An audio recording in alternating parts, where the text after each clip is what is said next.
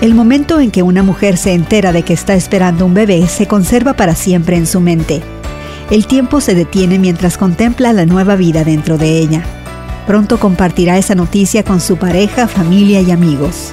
Pero por un momento es solamente suyo para atesorarlo. Hoy en la palabra en Lucas 1 leemos acerca de Zacarías, Elizabeth, María y otros que recibieron anuncios de nacimiento.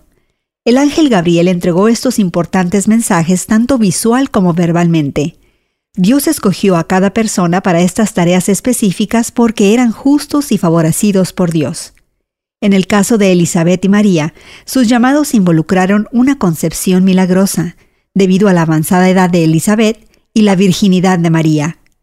Ambos llamados incluían la promesa de que estos bebés se convertirían en hombres y cambiarían el mundo. Juan hará que muchos israelitas se vuelvan al Señor su Dios, y Jesús reinará sobre el pueblo de Jacob para siempre. Su reinado no tendrá fin. El reino de Jesús nunca terminará. El arcángel Gabriel dio instrucciones específicas con respecto a sus nombres. A Zacarías le dijo, le pondrás por nombre Juan, y a María le dijo, le pondrás por nombre Jesús.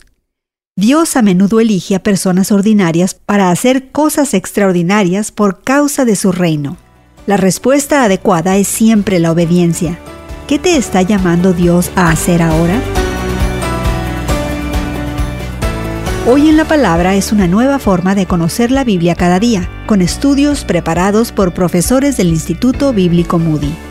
Encuentra Hoy en la Palabra en tu plataforma de podcast favorita. Más información en hoyenlapalabra.org.